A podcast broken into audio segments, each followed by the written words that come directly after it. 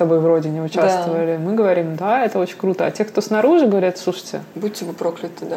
да, вами тут, вами тут 4 часа, во-первых, вы устраиваете аду для зрителей, во-вторых, вами тут сманипулировали, вы смотрите в рот создателям Да, и, так далее. Здравствуйте, дорогие слушатели! Это подкаст «Горячая ультрасовременность», второй выпуск. Мы сегодня поговорим о книжке Клэр Бишоп «Искусственный ад. Партиципаторное искусство и политика зрительства». Сегодня с нами Кристина Матвиенко, театральный критик. Здравствуйте. Привет. И, Кристина, ты давно прочитала эту книжку, да? Это же как бы такая must-have в театральном мире. Но я прочитала только в 2018 году. И в 2019 тоже. Да. Ну, потому что ее только сейчас перевели. Да, Как-то она да. вышла в 12-м. Ее просто кое-кто читал, мне кажется, на английском языке. Мудрецы, вроде э, Валеры Золотухина и Юлии Лидерман, возможно, читали ее раньше. Ну, конечно, просто кто-то же должен был инициировать перевод этой книжки. Перевод очень хороший, кстати говоря. Ясный. Перевод сделал Ваня Соловеева, участник первого моего подкаста «Горячая Да? ультрасовременность». Да. Вот я обмолвилась, что это такая обязательная к прочтению книжка в- среди тех, кто интересуется современным театром. До этого тоже были такие книжки, они тоже касались каких-то новых форм театра, да, как постдраматический театр Лемон. Какая еще после этого книжка А, до этого была Фишер Лихте. Фишерлихте. А после этого был Геббельс с эстетикой отсутствия. Рансьера перевели.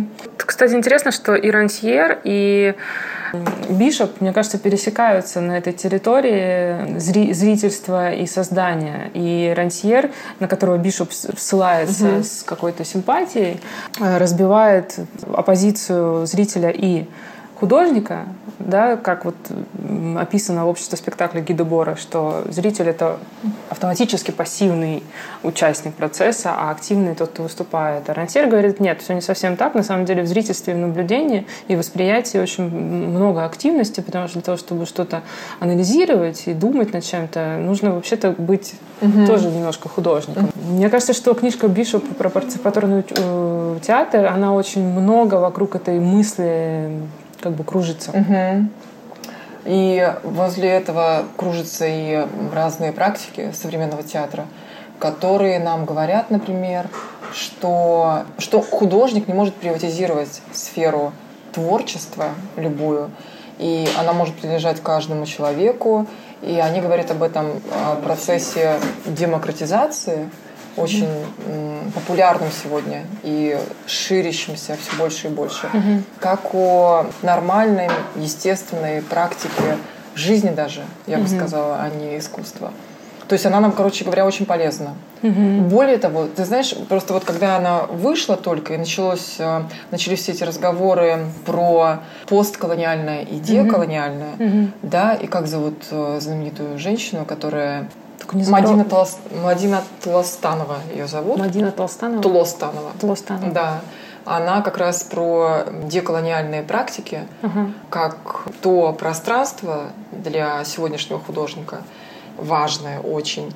И я почему про это вспомнила, что получается целый ряд теоретиков говорят нам об изменившемся, в принципе, взаимоотношении или вот этих позициях между, ну, условно говоря, потребителем или зрителем искусства и его делателем, да? То есть речь об этом.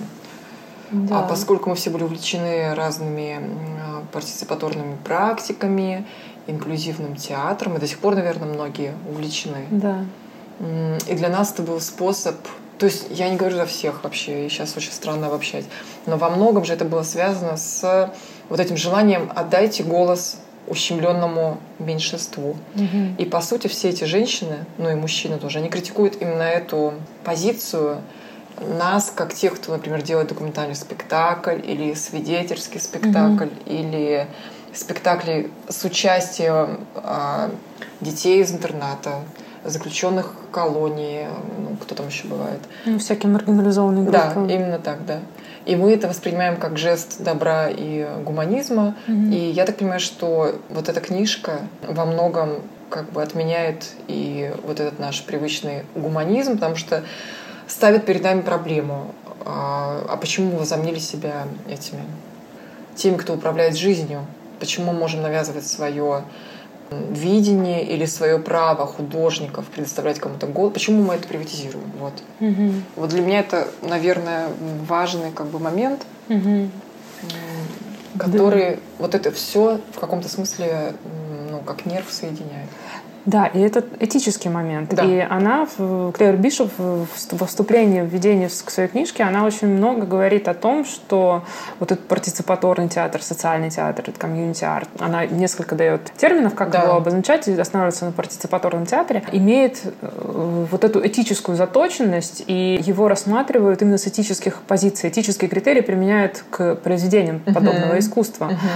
И она просит нас вернуться как просит? Ну, она говорит о том, что, может быть, следует вернуться к выработке эстетических критериев именно к такому искусству, потому что этических недостаточно, и этические, только этические превращают это искусство в не искусство, а в какую-то социальную работу Да, или терапию, да. или терапию. И тем самым она вот эту историю партиципаторных проектов рассматривает параллельно с политическими трансформациями в жизни британского, в частности, да, или Да. американского. Вообще и французского, и французского и тоже советского. обществ, да. совершенно верно. И говорит, что тем самым мы берем, то есть государство так хитро придумало, что оно нам делегирует вот эти полномочия, пожалуйста, займитесь бедными, пожалуйста, займитесь бездомными, мы вам еще дадим на это грант, и освобождает себя от ответственности перед любыми ущемленными или просто мало получающими денег классами а, в капиталистическом обществе. То есть она критикует неолиберальную политику. И это очень хороший пример того, как капитализм абсорбирует, Да. э, интегрирует в себя любую критику Да, именно так, да. и берет себе на пользу все, что придумывают люди, которые с ним борются. Ну, собственно, если мы затронули вот этот исторический аспект и то, как она строит свою книжку, то, может быть, давай пройдемся по каждой из глав, Давай. быстро пересказав, что ли, или хотя бы обозначив, а, какие именно исторические сюжеты, сюжеты в истории искусства она затрагивает, и как много там всего интересного, друзья. Ну вот, и начинает она с авангарда и рассказывает, вот ты, наверное, лучше об этом расскажешь, потому что ты знаешь историю 20-е театра. годы? Да, 20-й год. Она говорит про то, что в Италии был Маринетти, который... Турист. Он был футурист, но выступал с позиций фашистских, нет? Ну, А, поддерживал. Поддерживал, да. Он хотел, чтобы Италия преобразовала себя технологически и стала националистским государством, но при этом он использовал, вот что тоже интересно, он, он использовал очень прогрессивные, авангардные методы искусства. Да. Он ломал четвертую стену, он проводил свои вечеринки так, что м, провоцировал зрителей, мазал Да, им да. стулья. К участию к привлекал. участию да. Привлекал. Но и, в принципе, идея же заключалась в том, что нужно, чтобы искусство отвечало э, во всей его ну, технологической сложности и новизне э, темпу времени. То есть время очень изменилось, ну, машины, вся вот эта фигня, и как бы искусство должно быть тоже разомкнутым на жизнь. Там же еще важно была, вот это важна была идея жизни творчества, того, что искусство это не герметичная какая-то штука, э, зацикленная на самом себе, а это то, что может быть использовано в реальной жизни человека. Это э, революционная идея. Я думаю, что поэтому она про него и говорит. Ну, а дальше? Ну да, да. Дальше она говорит про уже советскую Россию Мгм. и про пролеткультовские опыты. Да. Вот начало пролетку- пролеткульта и Богданов, Да. которого потом Ленин куда-то там... Э, Богданов, Задвинул. он сам умер. А, сам? Знаешь, что он сделал? Он создал институт переливания крови в Москве и сделал на себе прививку, я не помню, от какой-то болезни, ну, как опыт, Ага. и умер. Это крутейший чувак, который придумал и концепцию пролеткульта, и от которого вообще, ну, если говорить вот так очень грубо и коротко, в итоге выросли все. Вот от Вячеслава Иванова до, там, условно говоря, Мейерхольда, именно в их э, практиках по отношению к театру. А расскажи, что такое пролеткульт? Пролеткульт. Сейчас, вот знаешь, Наташа, там, смотри, вот я до сих пор помню, что в его работах есть слова манихейство, вот это все тео, део, то, что Кристиночка как бы воспроизвести не может. Но идея какая? Ну, такая вот, которую я понимаю, во всяком случае, могу пересказать. Идея, например, такая, что специализация на разные цеха, условно говоря, больше не актуальна она снимается в том числе потому, что у каждого человека, вне зависимости от его социального статуса, происхождения и так далее, есть творческий инстинкт. Он природный в каком-то смысле, его можно развивать или нет. Угу. И идея пролеткульта, которая потом была извращена последователями его, большевистскими, угу. заключалась в том, что вне зависимости от классовой принадлежности, повторюсь, ты можешь быть этим человеком, который порождает творческий контент любой. Угу. Художественный, нехудожественный, разный, неважно. И дальше его как бы, последователи, такие жесткие, социологически настроенные большевики, восприняли это в том духе, что нужно с корабля современности выкинуть буржуев и аристократов, а всем рабочим или крестьянам, или кто там еще был, матросы, дать в руки кисточки, заставить их э, заниматься театром, организовать синие блузы, трамы, передвижные труппы и так далее, самодеятельные и сказать, что на самом деле пролетарский театр должен делаться только руками пролетариев. Этого Богданов не говорил mm-hmm. и не подразумевал. Дальше уже, ну там такой был человек Керженцев, например, mm-hmm. очень такой уже большевистски настроенный и жесткий. Mm-hmm. И после него уже, ну вообще всякие упыри, типа там, как это называлось, литераторские вот эти сообщества все пролетариата, то есть происхождение становится важным. А Богданов вовсе не про это. Он про то, что и ты из королевского рода, и я из э, крестьянского можем, ну, как бы, mm. делать искусство. Это при Богданове было там по 600 э, кружков в одной какой-нибудь Самарской области? Ну, он э, дал импульс, mm. а дальше они стали уже воплощать. Это были, были вот эти трамы, театр рабочей молодежи, и там была действительно идея такая, что днем ты работаешь на фабрике, mm-hmm. а вечером ты приходишь в клуб и делаешь спектакль. И это крутая идея, в смысле, это партиципаторное искусство, и это идея, которая, кстати, очень близко лежала рядом с авангардными практиками в театре, mm-hmm. потому что очень часто там работали продвинутые, прогрессивные люди, типа вот там Петровского или такой Соколовский был, инструктор они назывались. Mm-hmm. И они придумывали довольно радикальные и не мхатовского толка, не жизнеподобные формы театральных представлений. И очень часто они там использовали вещи, тренинги типа биомеханики или специальные технологии создания текстов, монтажа mm-hmm. из документов и так далее. Но поскольку над всем как бы висела идеологическая эта хрень советская, mm-hmm. то дальше это все либо выродилось, либо превратилось в пропаганду. Ты упомянула Платона Керженцева. У меня здесь выписаны ну, его цитаты из книжки Клэр Бишоп, которые мне очень понравились. Например, что он видел театр как вечную студию, где не признают первых и вторых актеров или Круто. главных и выходных ролей. И что каждый член театра, от рабочего сцены до актера, участвовал во всех этапах. Круто. От пошива одежды. Угу. И я так понимаю, что там были обмены функциями. И что он надеялся, что в будущем будут говорить, что зрители пришли не смотреть пьесу, а участвовать участвовать. То есть зритель будет говорить, я иду, я, я пойду участвовать Круто. в пьесе. Это Бишоп его цитирует. Это Бишоп, да. Вот наши советские мужики, они все такие жгли. Да, и, кстати... А, очень смешно. Но потом она начинает рассказывать про опыты уже еврейного, про вот эти воссоздания, взятия, сцен взятия Зимнего дворца и прочее. И дальше она приводит в пример очень интересные свидетельства очевидцев о том, как это было. Напомним, значит, что такое да. взятие Зимнего дворца, постановки год, Николая да? Еврейного. Да, да, это фактически воссоздание, да, правильно я понимаю, того, как это было ну, сделано. Ну, врань, врань, вранье абсолютно. Ну, абсолютно. Обман. Но не реенектмент. Но Советский реенектмент. Ну, ты знаешь, что с 2019 года кажется, что это очень прогрессивно, да, для там какого-то 18 Ну, потому что участвовало там 500 чего? 19 Солдат или кого?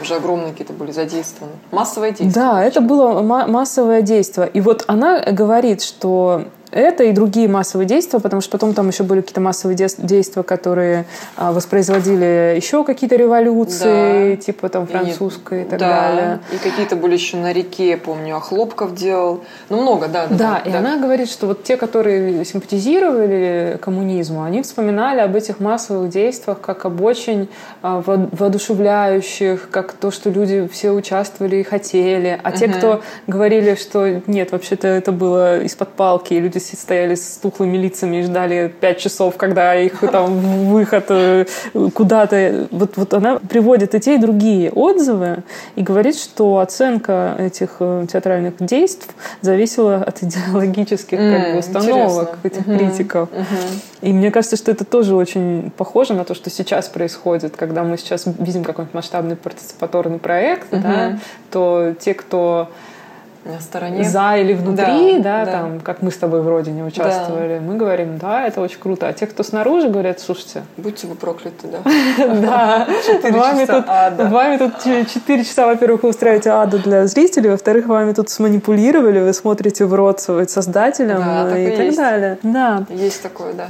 Еще она говорит про совсем великий момент в истории советского искусства. Это персимфанс, это оркестр без ди- дирижера. А, Но она точно, вскользь да. его упоминает. Хотя он просуществовал 10 лет, и, по-моему, вполне удачно да, э, удавалось вот 10 лет в, в кружок садиться музыкантом и играть разные классические произведения без дирижера. Говорит она про симфонию Гудков, которая скорее неудачная была, когда Арсений Аврамов Да, по-моему, да. попытался сыграть интернационал, что ли, или что? С помощью вот каких-то гудков. Такое что-то заводские, заводских звуки, звуков, да, да. Что именно, не помню. Ну, что-то должно было, что-то это должно было собраться, но, но свидетели говорят, что ни во что это не собралось и звучало довольно хаотично. Но тем не менее произведение осталось, его даже воспроизводят. Да? э, И да, иногда есть попытки там, в музеях современного искусства в российских заново как бы сыграть это. Вообще это все очень обаятельные вещи, О, все, да. и они до сих пор очаровывают. Так персинфан сейчас существует, по-моему. Да? Да.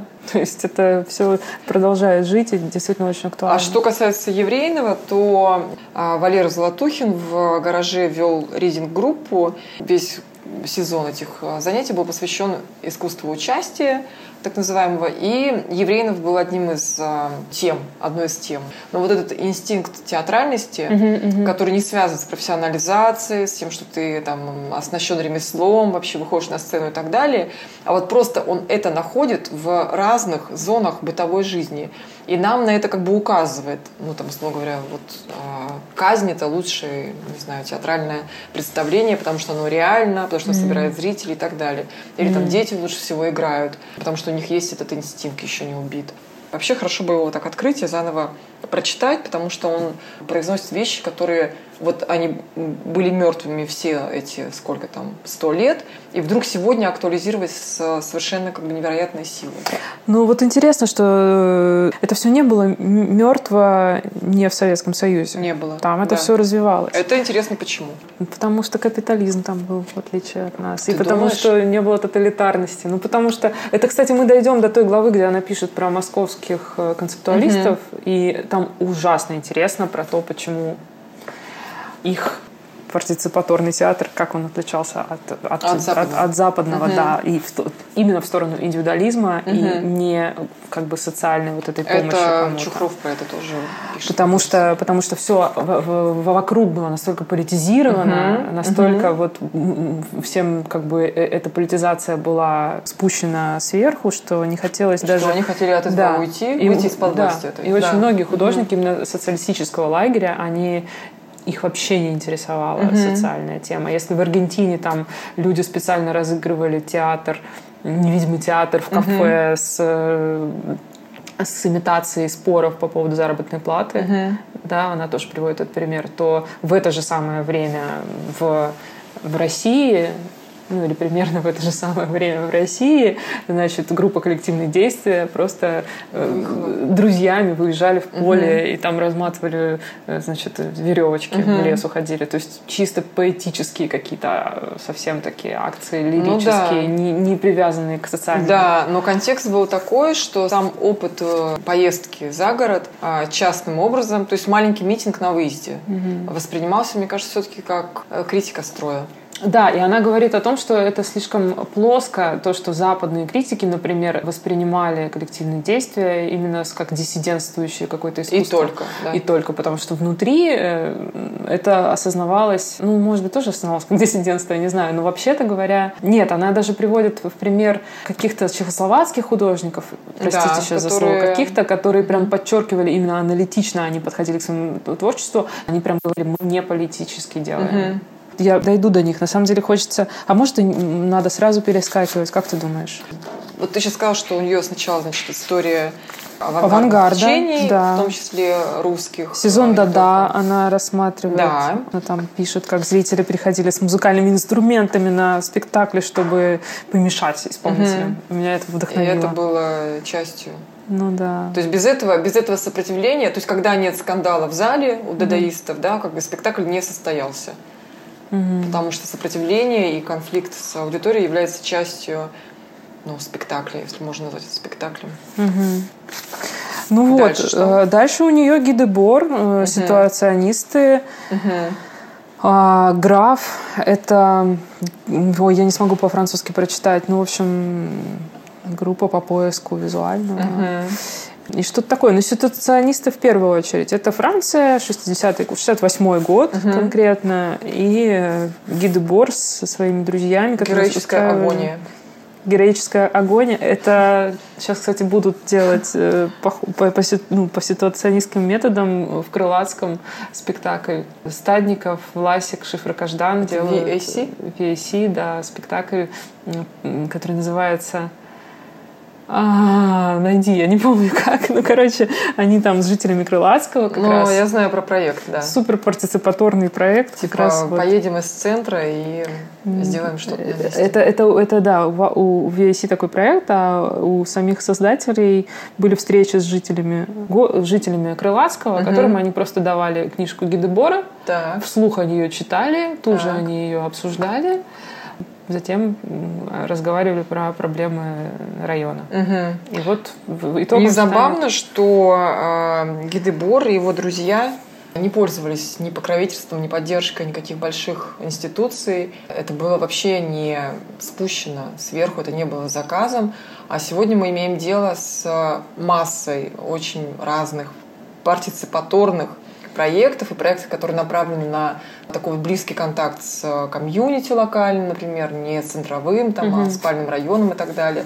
Но это является следствием ну, вот, выбора большой крупной институции, угу. которая таким кураторским жестом хочет что-то сделать, да, очевидно, из благих намерений и так далее, но сама ситуация, что угу. практически все эти проекты совершаются в рамках институции, она меня поражает. Вот по-настоящему просто. В этом разница от коллективных действий. Отличие, точнее. Да, огромное. но потому что Тогда это было лично. Стоит ли это осуждать, понимаешь? Художникам не знаю. важно зарабатывать деньги. Мне кажется, что быть голодным... Понимаешь, вот тоже это искусство коллективных действий и искусство а, чехословацких художников. Она Я говорит о одном... переформулирую вопрос Слов... сейчас и закончу. Понимаешь, именно, именно в, совет... в советское время было возможно сидеть в своей квартире, за которую платит государство, а, на постоянной зарплате. Понимаю, да. А ты... сегодня ты не можешь. Да, сейчас ты не можешь. Сейчас угу. капитализм как бы становится становится твоим советским государством, которое тебя держит в и, несвободе, на самом присваивает деле. себе, поглощает и критику возможную, потому да. что дает тебе право вот сделать критический жест по отношению к нынешнему а, там, устройству города или еще чего-то, но сделай это на мой а, финансовый, ну да, ну а, да. как сказать, при моей финансовой поддержке. Ну да, и ты становишься проводником этого процесса. Да, это очень интересно. Это интересно. Да. И протест таким образом, мне кажется, возможен только вот моя идея, что протест сегодня против капиталистической власти, там, власти капитала, может быть только индивидуальным и только тайным. Потому тайным? что тайным, mm. да, потому что как только он становится публичным, а, публичным он моментально попадает в рынок mm-hmm. Mm-hmm. и становится способом наращивания личного капитала, mm-hmm. символического капитала, или, как еще говорят, построения личного бренда. Mm-hmm. Ты не можешь э, даже открытый индивидуальный жест сделать без того, чтобы потом не получить какую-то выгоду от этого.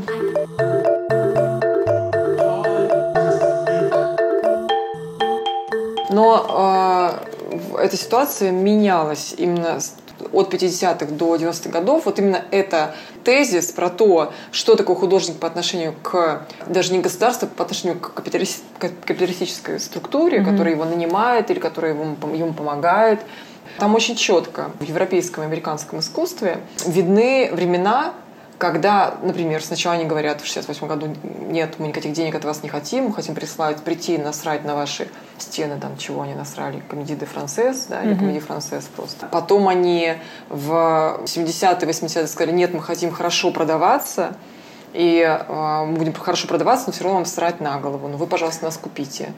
Вот. Дальше там еще что-то. Короче, это вот именно что меняющиеся времена, понимаешь, вот и про что. Да, но и в, в России мы... своя, в России а, отдельно. В России отдельно, и вот как ты смотришь, у меня один большой вопрос в связи с прочтением этой книжки. Как относиться к сегодняшнему именно российскому современному театру, учитывая, что все, что мы здесь сейчас пробуем и делаем, уже было испробовано и сделано всеми людьми на Западе. Как Вот- избежать повтора? Вот ты сейчас И сказала, его вообще избегать? Вот смотри, вот ты сейчас там пять минут назад сказала, нужно ли за это их упрекать. Так. Говоришь ты. Да. А я тебе хочу задать встречный вопрос. А нахера они дают жителям Крылатского гиды Бора и как бы испытывают их на реакцию по отношению к старому тексту и к старым идеям, и вообще к тому, что в культуре уже утверждено, вместо того, чтобы придумать, например, проект с нуля. Понимаешь, что я имею в виду? Почему ис- используется как бы старый код? И ты говоришь, это нормально, художник должен зарабатывать, художник должен быть поддержан чем-то, как бы там коммерческой структурой или государством. И хорошо, но тогда почему этот художник пользуется как бы наследием прошлого и заново, заново его вживляет в наше пространство?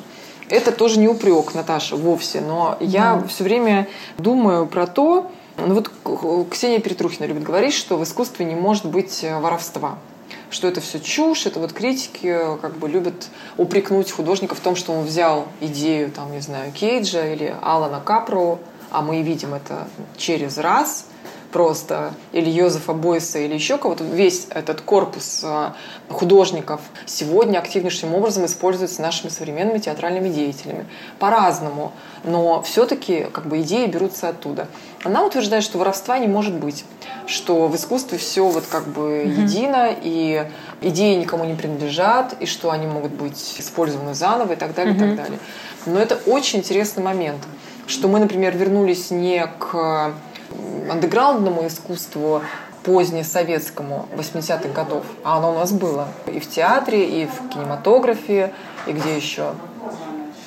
В современном искусстве было, да, конечно. Но оно, наверное, не было так мощно теоретизировано. Но коллективные действия всю свою документацию выпустили в огромных томах вот этих вот э, книжечек. Мне кажется, придет время и до- дойдет, И до этого дойдет дойдет, время до да? коллективных А действий. мне абсолютно интересно точно. понять, почему увлеклись именно тем, 50-ми, 60-ми, по сути. Потому что вот куда ты не посмотри, ты везде опознаешь все, что было написано Шехнером ли, Кейджем, конечно же, что было запечатлено в инструкциях а, Капро, Акончи, Манзони, вот все они являются для нас богатейшим источником сегодняшнего знания и практик. Ты знаешь, ну надо тогда обратиться к этим идеям посмотреть, что Да. в них так резонирует с современностью. Да, именно, Может именно, быть, это как да. раз критика вот этого отчуждения и фактически критика капитализма, критика потреб- Может быть, потребительской да. идеологии Да. и отчуждения. То и есть- иной, иных связей между художником и, как мы называем этого человека, свидетель, участник, э, Свидетель, не участник, да. не знаю, соучастник. даже просто что считать искусством, да, они же ставили этот Ну да. вопрос. Да, да, да, да. И для чего искусство нужно? Давай расскажем чуть-чуть, потому что Давай я уверена, расскажем, что да. нас слушают люди, которые, например, не читали книжку или даже не знают, кто такие ситуационисты. Я сама Давай, о них узнала... А, а, я рассказываю. Что это я? Давай ты рассказывай. Я все, что знаю про ситуационистов, что они, значит, устраивали дрейфы по городу и придумывали психогеографические карты, то есть описывали город с точки зрения там, собственных переживаний, когда они гуляют там или здесь, и потом еще записывали это все картой, которую невозможно было все равно прочесть, но сам факт отношения к пространству под каким-то другим углом э, взгляда на него, это давало способ вот войти в какой-то более тесный контакт с собственной жизнью, со своими чувствами. Кроме того, ситуационисты, как пишет Бишоп, наи- наиболее наплевательски из всех относились к документации собственных работ. И это тоже а, такая антипроизводственная, антикапиталистическая практика. То есть они не были э, заинтересованы в том, чтобы что-то производить, И что отлить это потом- все в продукт. Мгм. Да, а были сконцентрированы на процессе, на, собственно, переживаниях, Ну вот да, она и пишет. Художник не как единоличный производитель отдельных объектов, сколько как соавтор и производитель ситуации. Я тебе привожу пример. Спектакль э, Волкострелова в Свияжске который представляет из себя путешествие по разным точкам острова со специальной инструкцией, с э, аудиогидом. И когда ты приходил на определенную точку, тебе голос незнакомого тебе человека рассказывал что-то даже не об этом месте, а о своем переживании, связанном с этим, или пережитом здесь. Угу один в один просто, то, о чем ты сейчас говоришь. Или сейчас во Владивостоке спектакль Волкострелова, карты территории Владивосток, Россия, как-то так называется. И на сцене сидят артисты, перед ними порезанные в труху тексты, это тексты их самих, где они описывают подробно, вот они вышли из дома, какая у меня э, стена в подъезде, какая дверь, вот я шел по Светланской, вот завернул две ступеньки вниз, увидел то-то, то-то, то-то. Это все разрезано на много карточек. Текст э, романа Уэльбека, который, по-моему, так называется «Карта территория», и текст рецензии Анны Наринской на Уэльбека, в котором размышления касаются того, как карта большая и красивая соотносится с реальным местом, в котором все может быть совсем не так, как ты себе представлял или как оно есть на карте. На экране нам показывают путешествие по России, ну, он ведет по карте нас от Москвы до Владивостока. Угу. Иногда включается свет, и актеры читают эти карточки, заставляя нас пережить или припомнить, если кто знает город, или заново угу. его узнать через такой вот личный приватный оп- опыт человека. Ситуационистская практика, судя по тому, что ты сейчас говоришь, абсолютно угу. да. У меня возникло предположение, но только предположение, я очень мало знаю про ситуационизм, что именно идея психогеографии и этих карт э, так проросла сейчас в российском современном театре, благодаря тому, что об этом хоть какие-то свидетельства у ситуационистов угу. остались. Угу. Потому что и Бишоп об этом пишет, что большинство каких-то их то, что они делали, проектов, проектов они вообще не задокументированы. Угу. То есть они задокументированы в виде теоретических текстов Гидебора. Так. И вот это интересно. Да. А, на самом деле, я не знаю, что там сделали в Крылатском ребята, но если угу. они именно теоретические тексты читали, угу. то, скорее всего, они как-то более глубоко прониклись идеями ситуационистов, и я не знаю, что они сделали. Наверное, на да. Потому что сами ситуационисты придерживались как раз идеи того, что искусство должно быть подавлено, чтобы воплотиться в качестве самой жизни. То есть уход от понимание, что искусство это что-то определенное, а не что-то другое, и какое-то раздвижение рамок искусства uh-huh. в сторону именно самой жизни, uh-huh. это, это и сегодня, мне кажется, в современном искусстве довольно новая, и, ну как новая, свежая мысль. То есть сейчас современное искусство продолжает идти по этому пути. Да. И у тебя больше шансов считаться современным искусством, чем больше ты вышел за рамки угу. того, что уже до сегодняшнего дня считалось современным угу. искусством. Да что я думаю? А, ведь мы долгое время... Ведь это написано давно и Гидебором, угу. и всеми остальными. Но мы же этого не читали, это угу. не было переведено. У нас был железный, прости, сука, занавес, и театр развивался совершенно в другом русле. Угу. И просто мы этого действительно не знали. Мы знали только кинематограф, новую э, французскую и итальянскую волну, через которую, кстати говоря, разные советские режиссеры каким-то вот просто шестым, как называется, чувством постигали там новый, не знаю, способ отразить психологию, например, человека или какой-то психотип времени благодаря тому, что они видели там Антониоли и еще кого-нибудь. Но вот этого всего, конечно, они не видели. И mm-hmm. просто оно не могло проникнуть, наверное.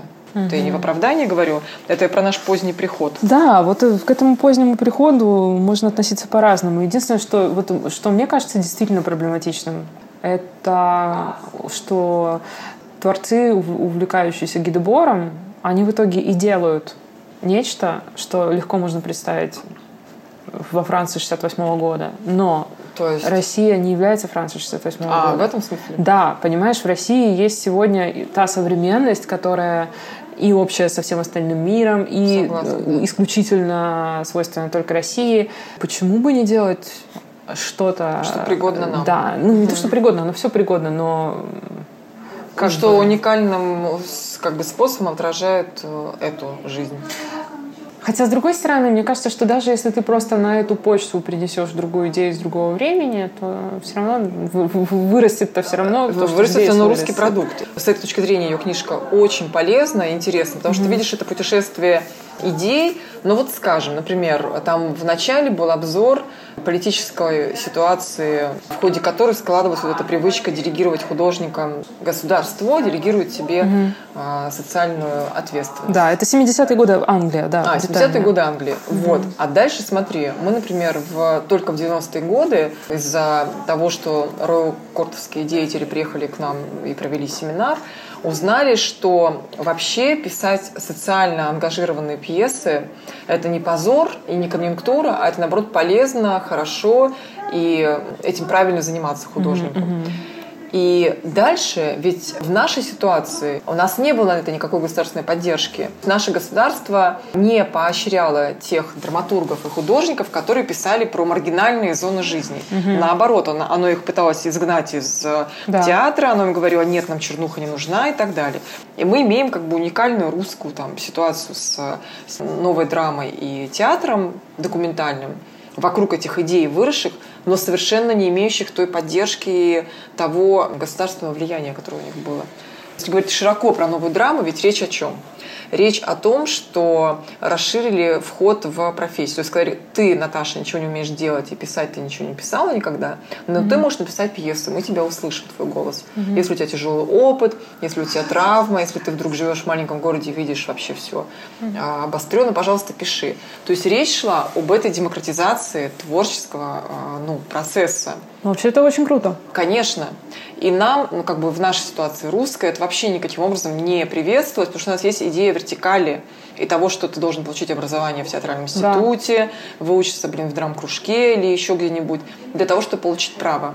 А эти сказали, нет, пожалуйста, пишите школьники, этот э, класс-акт изобрели, там, mm. ну, пишите зэки, пишите, блин, тети на кухне, пишите все. Вот, нет никаких профессиональных э, ограничений. И это, мне кажется, вполне партиципаторная практика угу. в искусстве, которая на российской почве, к чему это говорю, обрела угу. свое, свой уникальный состав.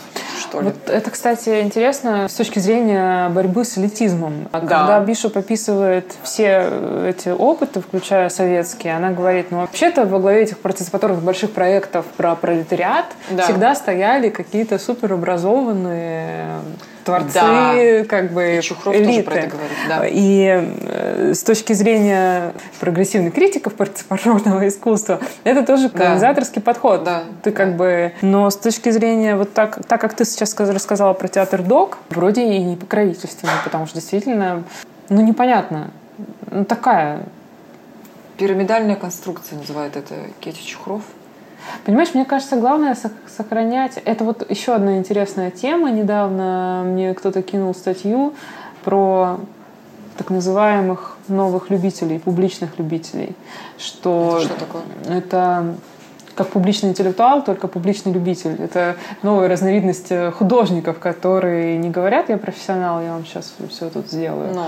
а которые говорят, я мало что умею и буду изучать, исследовать и вот наблюдать, как я расту.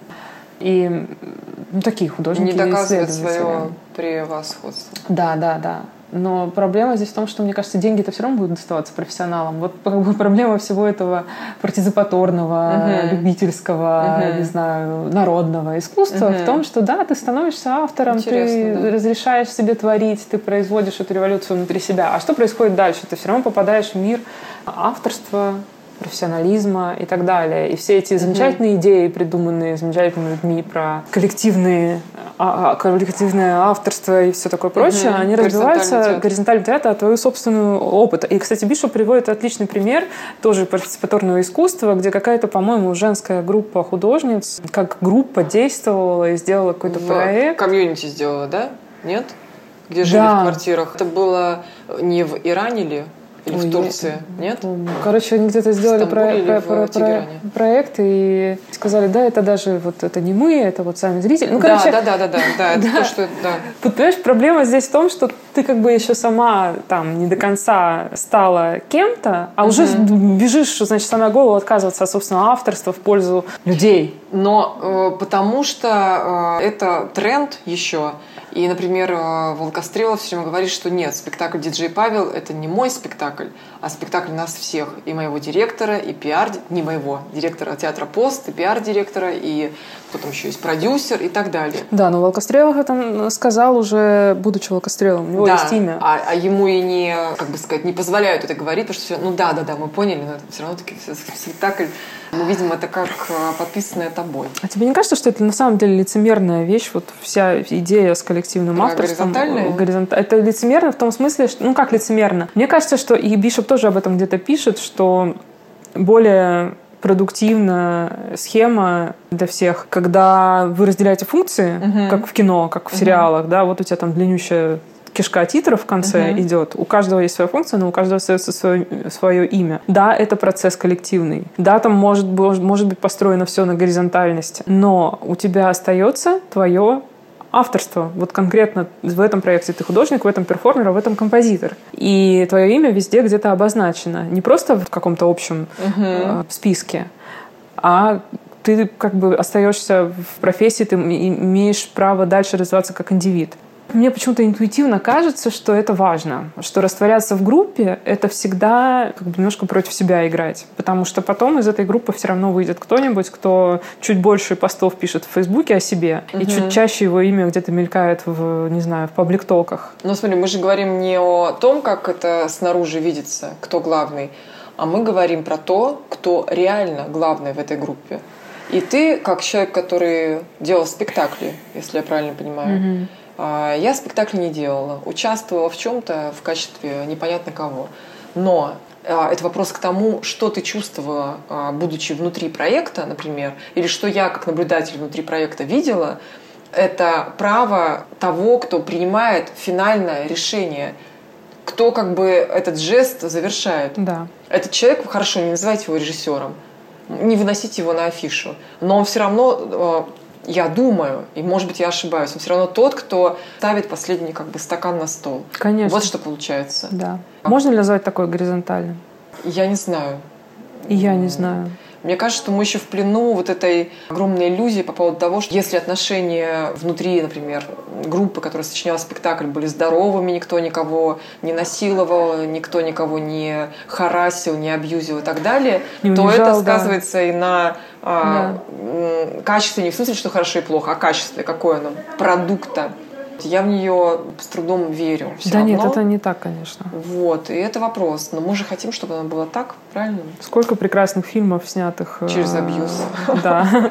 Это разные как бы... Но мы подходим к теме очень важной, которая как раз лежит в плоскости Бишоп, ее оптики, про вот это соотношение эстетики и этики, Наташа. И мне кажется, Ой, да, это да, хороший да. этот point, и финал, может быть, нашего разговора, угу. потому что ведь она хочет, чтобы мы, как зрители или как эксперты, или не знаю, как кто, все-таки имели здравую силу, не знаю чего, рассудка или чего-то, эстетически оценить что-то, что сделано не в рамках вот конвенционального традиционного театра, а в рамках театра, где, блин, просто люди, живущие в квартире, становятся актерами или перформерами, или пространство настоящее становится заменой сцены. То есть в этих новых видах художественных практик театральных. Как Но, мы их можем оценить эстетически? Эстетически, если да. Мы слепли она... и только про этику думаем. Точно, как можно да. оценить эстетически, если мы так сильно много думаем об этике? Ну вот она в самом начале об этом говорит, и она опять ссылается ну на Рансьера. Она говорит, что после Рансьера понятие эстетика теперь означает не только визуальное что-то, а особый тип восприятия, включающий даже языковую и теоретическую сферу. И что эстетика связана с обещанием будущего лучшего мира мира всегда. Mm. И таким образом эстетическое, оно уже политическое. Как mm-hmm. бы.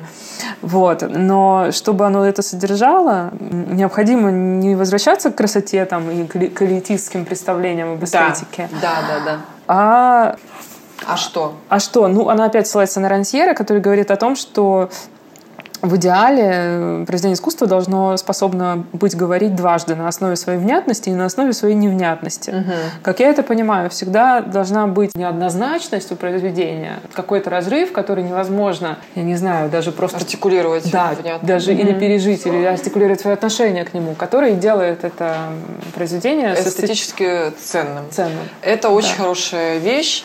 То есть, с этой точки зрения, любые тенденциозные или однозначные высказывания, какими бы они ни были, отстаивали бы они феминистскую угу. повестку или я не знаю что, или наоборот были патриархальными и отставили что-то другое, но именно в силу своей вот как бы гомогенности высказывания они типа не являются эстетическими. А если в них заложено, как ты говоришь, дис, как ты говорил вначале? Диссенсус. Да, да, диссенсус, то это как бы является эстетическим качеством. Ну да. А смотри, что пишет э, Чухров она пишет, что современное искусство все равно пользуется модернистской логикой, согласно которой человек банален, а искусство священно. Мы же хотели бы мыслить театр как практику, которая не занимается бессмертием в ущерб человеческому. Они занимаются так, также воображаемым прекрасным человеком в ущерб автономности искусства, а занимаются жизнью человека как бессмертием. Ну, то есть она, по сути, э, вот, ну, это приводит пример Бориса Михайлова, фото художника, да, и художника, который фиксирует разные фрагменты повседневности человеческой и не заключают их в рамку, отстраняющую нас или показывающую, как ужасно живет бабка в далекой деревне или как ужасно жить в интернате или еще что-нибудь. Не совершают этого а, подлога или за нас как бы какого-то сентиментального, сострадательного жеста. То есть не отделяет себя как художника, по сути, от жизни другого, угу. потому что не чувствует себя вот этим ну, другим или тем, кто выше. То есть она говорит об этом равенстве позиции между художником и реальностью, если вот как бы сводить это все совсем к угу. простой вещи, за которую она как бы вот сражается сегодня. И, и, и почему я про это говорю?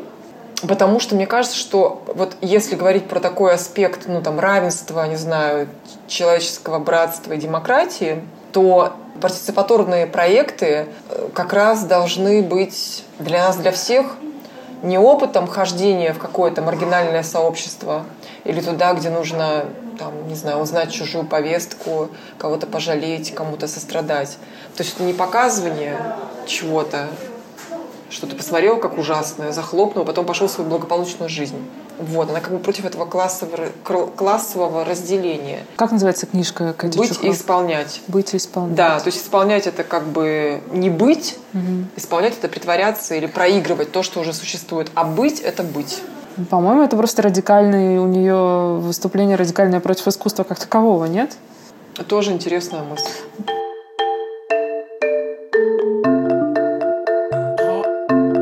Знаешь, на самом деле это очень близко к тому, что делали чехословацкие художники да, в 60-е. Да, да, да, да, именно так. Это вот я а сейчас... кого она приводит в пример там?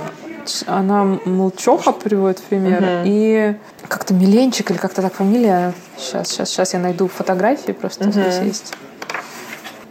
Смотри, вот что она пишет. Каванда. Следует не просто репрезентировать реальность, а позволять реальности или жизни артистически исполняться. Чем тебе не Богданов? Вот о чем она говорит. Понимаешь? А, позволять реальности да, артистически да, исполняться. Но да. это очень похоже на ситуационистов. Да, похоже, да. И на Богданова похоже. А, а я хочу все-таки упомянуть этих чехословацких прекрасных художников, потому что они реально очень крутые. И Скажи. первый — это Ян Молчох. Бишоп а, описывает его работу с 77 года «Классический побег». Угу. работа заключалась в том, что он выгнал своих гостей из комнаты, закрыл дверь, заколотил и спустился из окна. А второй художник Иржи Каванда, который примерно то же самое делал только в общественных пространствах. Например, его работа под названием без названия, заключается в том, есть ее документация, фотография, в том, что они стояли с приятелями на площади и о чем-то разговаривали. Так. А в какой-то момент он просто выскочил из этой компании и побежал прочь. Название. Я договорился о встрече с несколькими друзьями. Мы стояли кучкой на площади и разговаривали. Вдруг я бросился бежать, я пронесся по площади и скрылся за поворотом на Мелантрихову улицу. 23 января 1978 года. И вот такая фотография. Очень миленько. Это же как раз как ты говоришь? Позволить жизни... Позволить жизни, жизни артистически исполняться. Да, позволить, позволить жизни артистически исполняться. Ну вот она об этом говорит, я думаю, Наташ. Да. Интересно, что ближе всего к этому оказались художники социалистического лагеря, которым, да. которым обрыдло все политическое как да, раз. И, да, и да. Социальное. Так, да. Которые... Но и жизнь которых была так нормативна, что даже такое странное микродейство на площади, да. я думаю, где-то в Праге или где-то, вызывало, да. наверное, минимум изумления. Ведь речь же еще о какой-то опасности внешней. У нас же не принято себя так вести. Мы же приличные советские люди. Да. Живем в нормативном государстве. Но вот ты слышала, что недавно на каком-то мероприятии, организованном э, Виллисовым, на дискуссию, значит, привели бывшего заключенного вместо себя. Да. Да. Девушка не нашего поселила смуту во всех присутствующих, как я понимаю в пересказе, я не, не видела, не была. И, видимо, тоже хотела, чтобы жизнь артистически исполнилась на глазах у экспертов, кто там были, кураторы, режиссеры. Ну да, ну здесь есть такое все-таки режиссирование, изначальное противопоставление а, художника и в кавычках обычного да, человека. Да, есть, да. Ну это явно партиципаторно. Ну, слушай, история искусства знает и более, гораздо более циничные партиципаторные э, произведения искусства, которые, кстати, в этой книжке описаны. Я не знаю, мне кажется, их необходимо на самом деле было сегодня пересказать, потому что это очень яркие примеры. Давай перескажем. Но я не знаю, мне вот сейчас вспоминается как а, какой-то аргентинский художник, по-моему, боюсь соврать. Господи. Ладно, а, слушайте, вы Расскажи, что он сделал, да. будете читать книжку, не забудете и фамилию. 800 страниц. Просто расскажи, что делал аргентинский дядя. Аргентинский дядя нанял пенсионеров, э, стариков, и э, поставил их в ряд, и светил им ярко светом в лицо, и обливал их из огнетушителя, так. раздевал, а на все это смотрели зрители. При этом, типа, зрители заплатили за билет 600 песо, а исполнители получили там не знаю, Ничего. 800. Mm. Нет, нет, он именно Получили, нанимал. Да? Это очень много таких партиципаторных проектов у современных художников, которые нанимают кого-то. Mm-hmm. Или другой художник нанимал чистильщиков обуви, по-моему, которые сидели в галерее mm-hmm. напротив картины и чистили обувь. Была работа под названием «Рабочая семья», тоже, по-моему, какого-то южноамериканского художника, который нанял человека, который работал в заводе, и тот вместе со своей семьей в течение нескольких дней по 8 часов сидел просто на платформе в галерее. Угу. И это такие явно... А кто была еще тетя, которая предложила прийти к себе в э, отель и переспать с ней? Ой, я не помню, пришел. была такая? Да, была такая партиципаторная тетя. Ну вот она использовала как материал художественный себя. Да, Это да, все-таки да. немножко... Вот понимаешь, тут как бы этический момент заключается в том, других можно ли использовать других людей еще и классово угу. уязвимых, да. да, для того, чтобы показать их классовую уязвимость. Угу. Причем угу. показать эту классовую уязвимость тем, кто менее уязвим. Да. Среднему классу. Но это главный этот э, как это называется, стейтмент наших э, вот, документальных опытов 2000-х годов. Угу. Реально так, да. Да.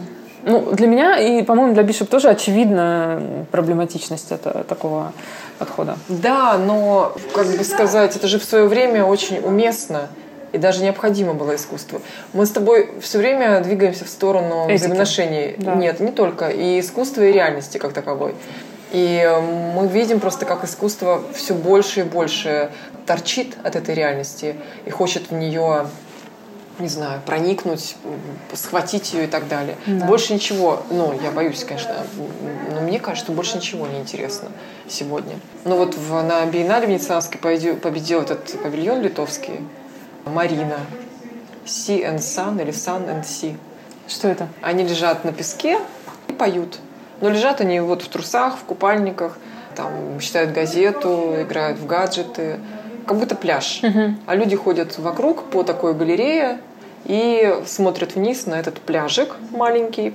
Но они при этом поют. Поют какие-то тексты, я так понимаю, документального свойства, то есть какие-то рассуждения, там, не знаю, ну просто бла-бла-бла такое человеческое. Делали молодые художницы литовки три, три девушки.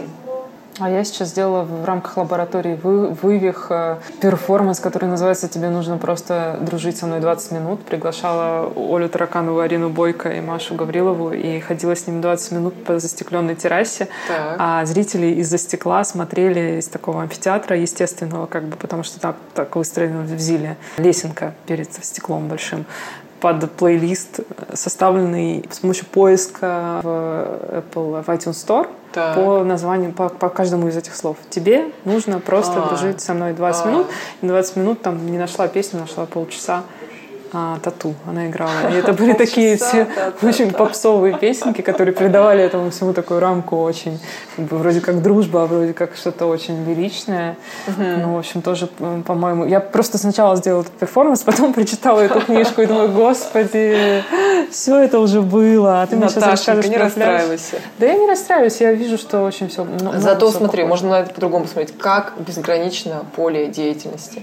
Угу. Можно сделать все, что угодно. Причем, мне кажется, этот контакт с повседневностью, он э, куда более разнообразный, интересный, чем как бы просто насрать гол на голову обывателю и сказать, что вот это искусство. Понимаешь, меня это как раз привлекает. Вот-вот. Вот, это очень крутая вещь что тебя на тривиальные вещи, незаметные, художник ну, не заставляет, а предлагает тебе. Никто никого не заставляет, боже упаси. Uh-huh, uh-huh. Посмотреть по-другому. Мне кажется, это очень круто, реально. На все, что угодно. Да, мне кажется, что вот мы с тобой сойдемся на том, что важно двигаться в какую-то сторону более тонкого соприкосновения с этой реальностью, Наверное, с жизнью. Да. И то, то, что делали коллективные действия в Советском Союзе, Кабаков и компания, да. Да, в этих своих полях. Но они все равно, вот я помню, что там с ними ездила женщина Пивоварова, да? Да. Поэтесса, жена. Пивоварова? Да. И она автор детских стихов, и у нее есть очень смешные воспоминания об этом, об этих поездках, где она ничего не понимает, и ей все скучно, и когда же это кончится, и почему просто стоим, а вдалеке какая-то движущаяся точка. И она описывает с точки зрения вот такого обыденного, что ли, сознания. Это, mm-hmm. просто, мне кажется, говорит о том, что они были все-таки элитисты. Да. И вот это ну, расстояние между их сложными концептуалистскими действиями и э, зрением как угу. бы неискушенного человека, оно все-таки есть.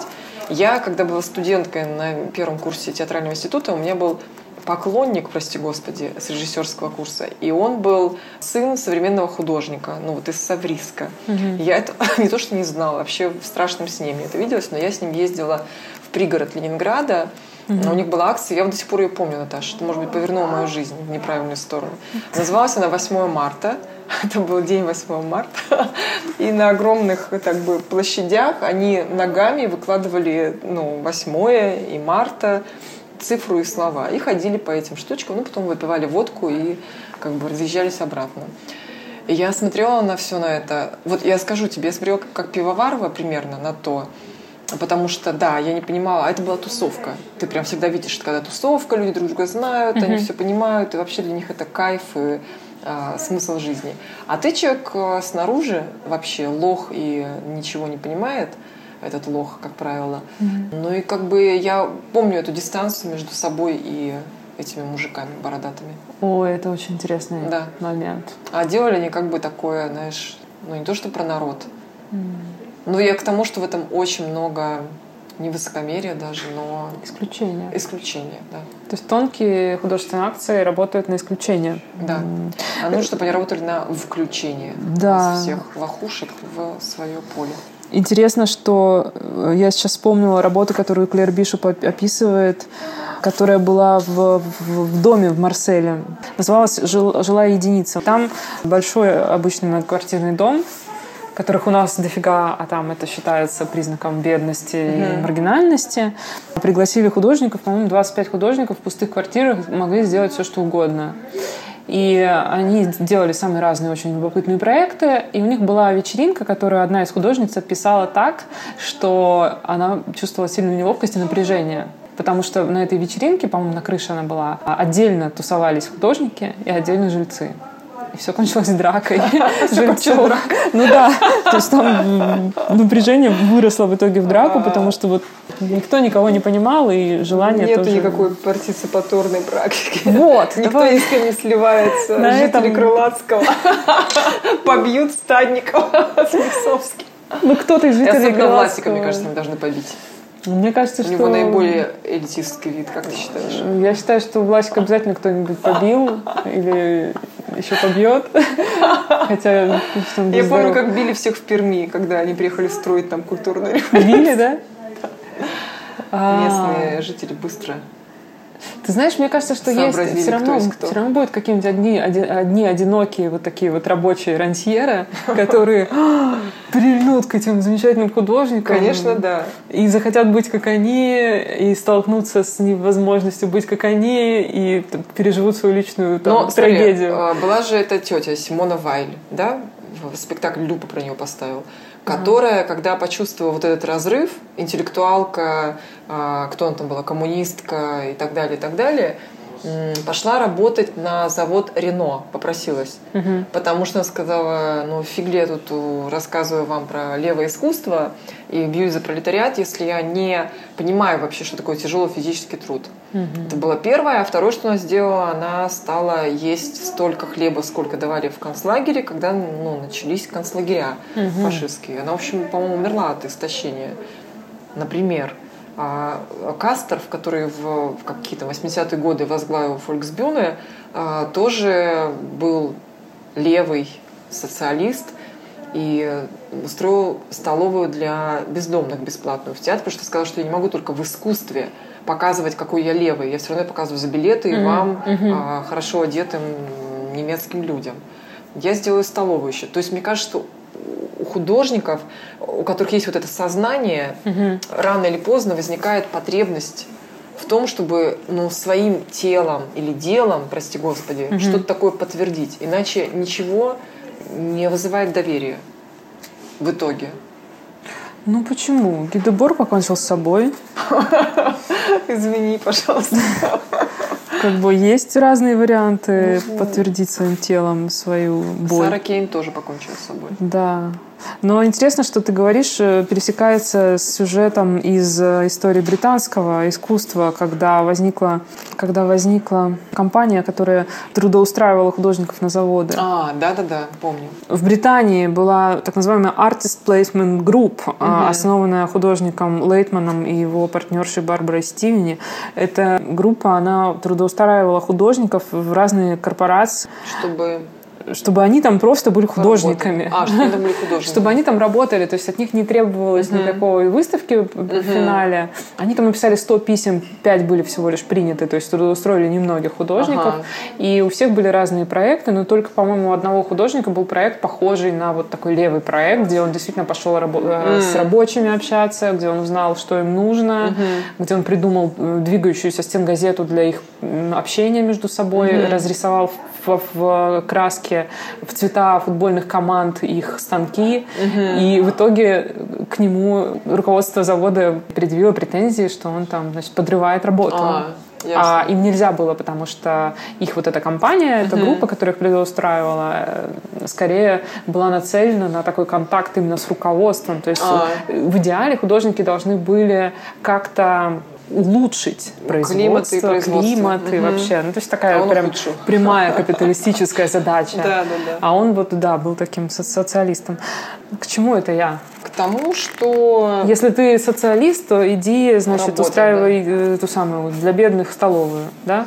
Ну, получается, что так, но это наши какие-то устаревшие представления обо всем, видимо. Потому что, с другой стороны, были вот эти британские а, два чела, Гилберт и кто-то, 80-е годы. Они, наоборот, говорили, одевайся хорошо, ходи в дорогие бары, фотографируйся в красивых позах, щеголяй и научись делать так, чтобы за минимум твоих усилий тебе платили много денег. Такое было. Новый дендизм. Да. Пожалуйста, пришли мне ссылку на это. Тебе нравится? Очень нравится. Более того, мне кажется, что сейчас инстаграмщики по этому принципу делают все свои индивидуальные проекты. Ну, кстати, мне кажется, это очень интересно тоже. Ну, это в книге, конечно, не используется. Ну, немножко она говорит о том, что сейчас партиципаторное искусство бессмысленно, потому что у всех есть эти средства производства, все могут заниматься да. искусством с помощью соцсетей. Но мне интересно было прочитать исследование, э, насколько это вообще искусство, потому что, конечно, очень похожи. Инстаграм художники, Инстаграм uh-huh. какие-то акторы, да, они очень между собой похожи. Это uh-huh. язык, который общий становится. Uh-huh. Как к этому относиться с точки зрения искусства, непонятно понятно. Борис Грой что-то об этом писал, кстати. Может быть. Ну, я забыла, что. В общем, э, давай оставаться в рамках книги, хотя вот, да. вот имена этих чуваков, которые придумали вести себя как Дэнди, обязательно пришли, да. да, я укажу это в описании подкаста. И давай попрощаемся давай, с нашими Наташа. слушателями. До я свидания. напоминаю, что это была Кристина Матвиенко, критик. И как тебя еще представить? Я что? Я работаю в электротеатре. Работаю в электротеатре. В самом демократичном Разночинском месте да, Москвы. настолько демократичным, что мы сейчас сидим в подвале электротеатра и записываем этот подкаст. Я Наталья Зайцева, и это подкаст «Горячая ультрасовременность», который выходит абсолютно бесплатно для всех и не имеет никакой поддержки, никаких спонсоров, кроме вас, дорогие слушатели, и вы можете участвовать в, в дальнейшей поддержке этого начинания, подписавшись на меня на Патреоне. И, пожалуйста, если вы слушаете нас в iTunes, ставьте звездочку. Говорят, что это важно. Спасибо и до новых встреч. Спасибо.